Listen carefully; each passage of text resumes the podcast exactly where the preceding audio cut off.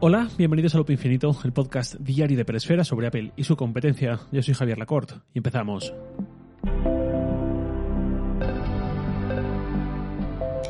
Hace unas semanas os hablé de Fantastical y de cómo estaba dándole vueltas, si me podía encajar, si no, si podía argumentar pagar esa suscripción mensual para usar Fantastical como aplicación de calendario y todo aquello. Fantastical es posiblemente la primera aplicación por la que pagué de verdad. Me refiero dejando fuera a aplicaciones de 0.79 en la época, 0.99, 1.99, esos precios bajos. Fantastical para Mac en su momento, cuando se lanzó como aplicación completa y no solamente como aplicación mini para el menú de, la barra de menús. Esa primera versión de la aplicación completa para Mac se vendía a 50 eurazos y yo la compré. Eso creo que fue 2013, 2014 la compré con dudas y con temor porque 50 euros es un señor gasto, pues en esa época con 23 años y mi sueldo de entonces, pues me picaba más todavía. Pero el caso es que la compré y la usé durante años y hace tiempo ya la dejé de usar. Sobre todo cuando dejé de ver para mí justificable una suscripción más y más aún en un momento ya casi de, hartazgo de decir no me da la gana seguir añadiendo suscripciones a mi lista de gastos mensuales. Y eso, eh, pues bueno, hace unas semanas os hablé aquí de ello, hace un par de meses o así, y mi decisión final fue no volver a Fantastical por muy buena que sea esa aplicación. Después de eso le di alguna vuelta y pensé, a ver, si lo que quiero es una aplicación de calendario más completa, mejor pensada y tal que la nativa, vamos a hacer una cosa. ¿Qué aplicación me ha cautivado últimamente y la uso todos los días en todos mis dispositivos? Spark, la de correo, y de la cual también hablé hace poquito. ¿Quién hace Spark? Riddle, empresa ucraniana además. Riddle tiene alguna aplicación para calendario, pues sí la tiene y además es muy conocida desde hace un montón de años, que es Calendars, que además hace un tiempo se desdobló en dos aplicaciones, Calendars por un lado, Calendars 5 por otro. Es básicamente lo mismo con algunas diferencias. Calendars es gratuita y además tiene suscripción mensual para hacer más, digamos, para añadir más funciones, igual que Fantastical, más o menos. Y luego está Calendars 5 o Calendars 5, eh, que es de pago y tiene todas las funciones que es de la versión de la suscripción eh, premium. Es decir, Calendars 5 te da lo mismo, pero con un pago único de 30 euros. Entonces dije, voy a instalar Calendars, la gratuita, y voy viendo. Y cuando veo los resultados de la búsqueda del App Store, veo que Calendar 5, la que cuesta 30 euros, me aparece disponible para descargar gratuitamente porque ya la había comprado en algún momento. Yo ni me acordaba, recordaba que hubo un tiempo que esa aplicación estuvo bastante más de moda que ahora, pero no recordaba haber pagado por ella y me extrañó porque el precio era de 30 euros. Luego resultó que no. Buscando, vi que hace años esta aplicación costaba solamente 5 euros, luego 7 y finalmente 30. Yo entiendo que la compré hace muchos años y por eso no me acuerdo. Y entiendo que la compré a 5 euros y que también por eso no me acuerdo, porque si lo hubiese pagado a 30, pues seguro que me acordaría. Total que dije, perfecto, voy a usar Calendar 5. Y eso mm, es lo que he estado usando durante dos, tres semanas, pero no me he terminado de convencer, no me he terminado de hacer a ella lamentablemente, por cómo presenta el calendario en sí, las vistas. Me encontraba con que perdía más tiempo del necesario en ajustar la vista para llegar al día que quiero, a verlo de la forma que me resulta conveniente y todo esto. Total que, eh, nada, dejé de usarla y eh, dije, vamos a ver Fantastical, ¿qué tal? Y en poco tiempo ya estaba nuevamente abonado a Fantastical. No os voy a recordar lo que trae Fantastical, porque hace unos pocos episodios ya le dediqué 22 minutos de palique. Solo comentar que en su momento creo que hay una cosa que no toqué, que no mencioné, que es lo de los calendarios de interés, que es de Fantastical. Los calendarios de interés te permiten, dentro de la misma aplicación, ir buceando, ir buscando y suscribirte a ciertos calendarios que te puedan interesar tener automáticamente, estar suscrito. Vamos, por ejemplo, puedes añadir automáticamente series que hacen en la tele. En España, pues aparece ahí Antena 3, Tele5, tal. Si hay alguna serie que están haciendo en la televisión, en la TDT, y queremos seguir, podemos añadir su calendario y de esa forma siempre veremos en nuestro calendario un evento cuando se emita un capítulo, con la duración apropiada y tal. Y a lo mejor estamos repasando qué tal la semana y vemos el jueves por la noche que tenemos pendiente ver no sé qué episodio de no sé qué serie, si es lo que hemos querido. Lo mismo con los deportes, que esto a mí me cayó del cielo. Yo normalmente añado a mano los partidos del Valencia al calendario, pues para estar al loro y, verlos y tal, si puedo, y tener en cuenta cuando juega. Pues aquí voy a estos calendarios, deportes, primera división, Valencia, añadir y se añade automáticamente cuándo es cada partido, a qué hora, cuando ya se anuncian los horarios y tal. Eh, pues fantástico. En esta vida cada uno elige la forma de la que quiere padecer y la mía es ser de Valencia. Pues bueno, hecho este matiz que no dije en su momento, de lo que sí os voy a hablar es de un compañero que trae Fantastical, de otra aplicación hermana, hecha también por Flexibits, que es Card Hop.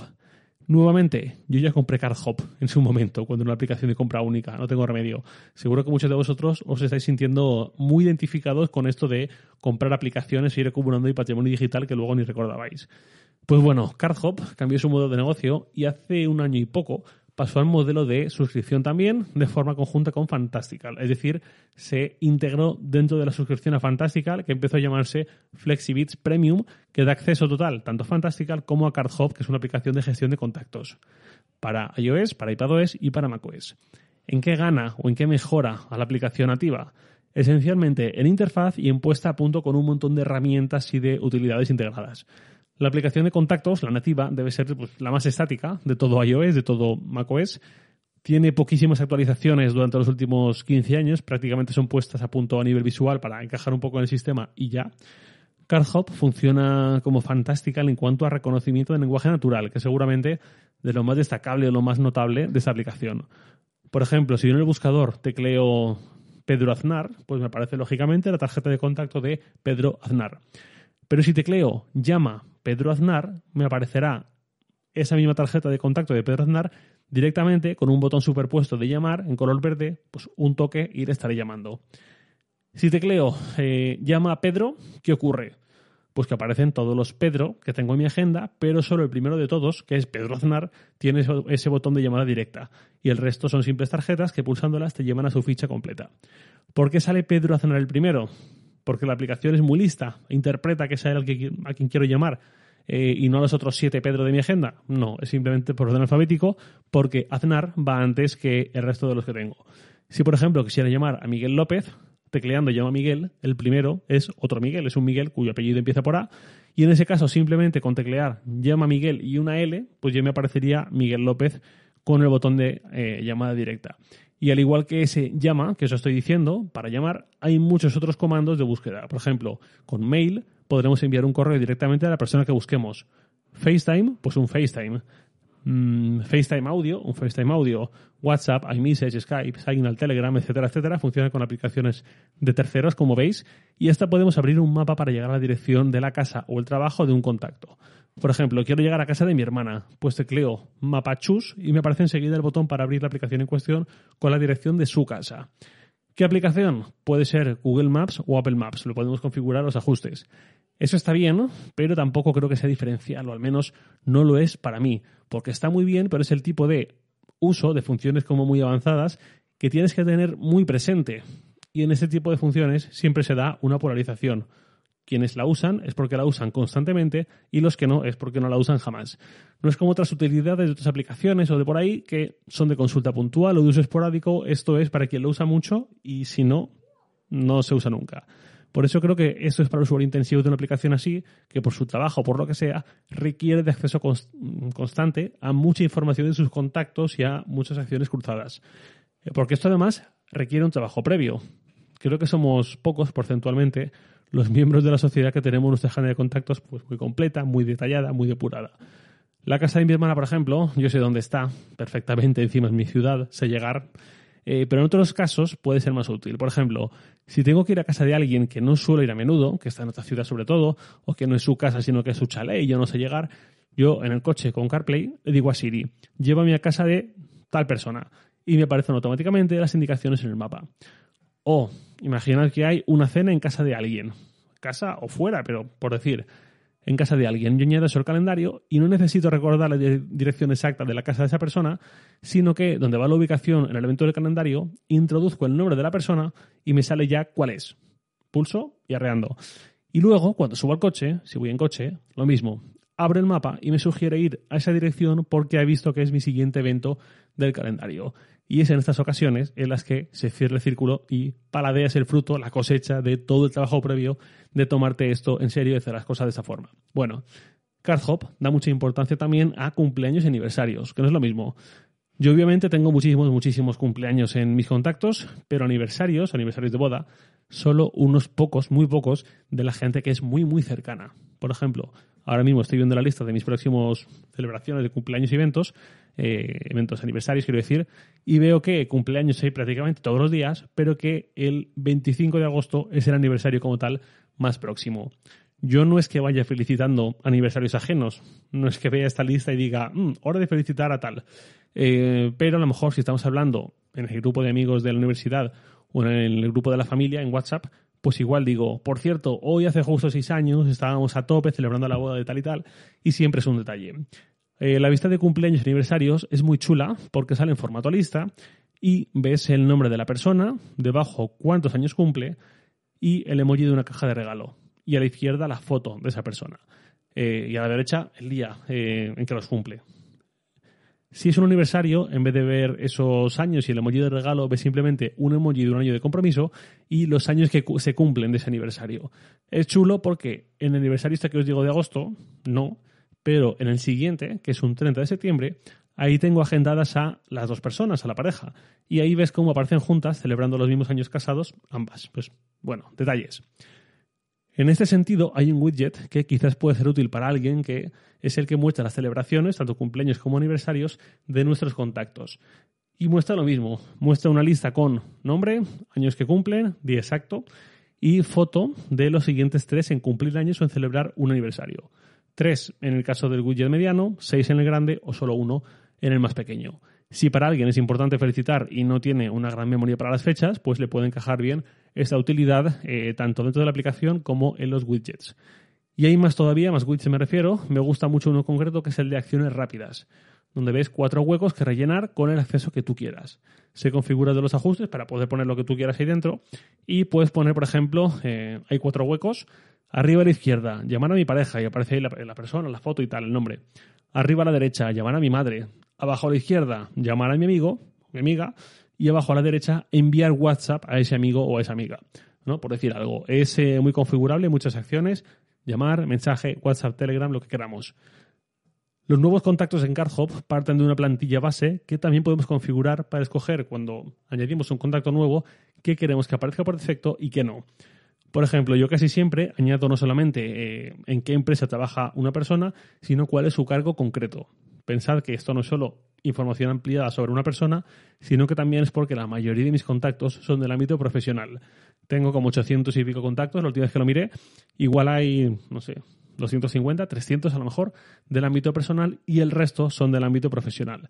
Entonces no tengo que ir a añadir el campo cargo y luego rellenarlo, eh, sino que eh, cargo en cargo creo que se ha traducido como título profesional, sino que configurando la plantilla ya siempre que agrego un nuevo contacto siempre me aparece ese campo de título profesional y así con todo. Igual mm, la dirección postal de casa de un nuevo contacto a vosotros os da exactamente igual, pues ocultáis ese campo y los que queráis cuando queráis uno nuevo y así pues eso, así con todo. Otra función muy útil de CardHop es que nos permite añadir imágenes adjuntas a un contacto. No una foto de perfil, digamos, no una imagen de contacto, sino aparte, una imagen adjunta. ¿Qué puede ser útil pensando en esta función? Pues en que, por ejemplo, yo conozco a alguien en un ámbito profesional quizás y añado su contacto. Hay gente que recuerdo siempre, pero también hay gente que luego no sé quién era, ni recuerdo, porque son cosas muy puntuales, sobre todo en gente que conozco online, de intercambiar los emails y cosas así, con esa gente, en prevención de eso, lo que suelo hacer es utilizar el campo notas. Y ahí escribo para contextualizar mi relación con esa persona. Por ejemplo, eh, puedo escribir en abril de 2022 me ayudó a tal cosa, me presentó a tal persona y gracias a eso puedo publicar tal. O me facilitó el viaje a no sé dónde, cosas así. Y así, si luego surge otra conversación dos, tres años después, yo no estoy en este impasse horrible de esta persona quién es, sino que ahí localizo ese contexto en dos segundos. Pues bien, una imagen adjunta también puede eh, ser muy útil. Pienso sobre todo en fotos grupales, porque en una foto grupal puede ser muy fácil recordar en qué ocasión conocimos a esa persona, que, en qué contexto ¿no? previo tenemos con ella. Por ejemplo, hace un par de meses estuve de viaje, un viaje singular de trabajo, en el que conocí a seis, siete personas a las que no conocí hasta entonces. Nos hicimos eh, algunas fotos, pero en particular una eh, muy chula, en un sitio muy icónico, y eso es perfecto para añadir, digamos, al recuerdo con ellos. Porque ahora lo tengo muy fresco, ese viaje y esa compañía, pero a lo mejor dentro de ocho años, pues veo el nombre de una de esas personas con quien desarrollé menos relación que con el resto y no termino de caer en quién era. Eh, aviso, soy muy bueno con las fechas, pero mediocre con los nombres. Sin embargo, si veo esa foto que nos hicimos, ya me va a encajar todo. Tiene muchos pequeños detalles que hacen que yo haya recuperado la emoción por esta aplicación. Claramente se va a quedar eh, como inesperado regalo por la suscripción a Fantastical. Y de hecho, en su misma línea, es una aplicación de suscripción combinada, pero también se puede usar de forma gratuita con algunas funciones restringidas, ¿no? Lo cual da pie a probarla sin compromiso alguno y ya decidir si nos quedamos ahí, si no la queremos para nada, o si merece la pena pagar por ella junto a Fantastical. Yo de momento aquí me quedo y bastante satisfecho. A ver por cuánto tiempo. Voy cerrando ya el episodio con la pregunta de un oyente, arroba Oscar Asensio, Oscar Asensio. Me dice, hola Javier, estoy encantado de poder seguir escuchando el podcast diario durante este mes. Es un lujo tenerlo también en vacaciones. Gracias. Te quería preguntar cuál es tu recomendación para escuchar podcast mientras haces deporte. Yo tengo un Serie 7 sin LTE y me descargo capítulos en la aplicación de Spotify para desde ahí mandaros a reloj y hacer deporte sin llevar el iPhone. No es mala solución, pero Spotify no es mi aplicación de podcast y por tanto los que quiero escuchar mientras hago deporte los acabo duplicando. ¿Alguna idea? Mil gracias por tu siempre excelente ayuda. Un abrazo. Pues muchas gracias, Oscar. Em, no sé cuál es tu aplicación de consulta de podcast en el iPhone de forma habitual, pero te diría que la mejor forma para mí de, lo que comentas es con Pocket Cast, porque creo realmente que es la mejor aplicación para escuchar podcast, como vengo sosteniendo desde hace años, muy previamente a los problemas que empezó a dar Loop Infinito desde Overcast y muy previamente también a que su desarrollador dejase de hacerme caso cuando le planteaba esas cuestiones. Pocket Cast es gratuita, pero tiene una modalidad Plus, Plus que cuesta un euro al mes y entre sus ventajas está la aplicación independiente para iPhone que permite descargar episodios offline para escuchar sin conexión. Es lo que yo más puedo recomendar, simplemente por eso, porque siempre ha funcionado muy muy bien esta aplicación y su reproductor independiente para el Apple Watch, pues también. Y ahora sí, nada más por hoy, lo de siempre, os leo en Twitter, arroba jracort, y también podéis enviarme un mail a lacort.sataka.com. Loop Infinito es un podcast diario de Pelesfera, publicado de lunes a viernes a las 7 de la mañana, hora española peninsular, presentado por un servidor, Javier Lacorte, y editado por Santi Araujo. Un abrazo y hasta mañana.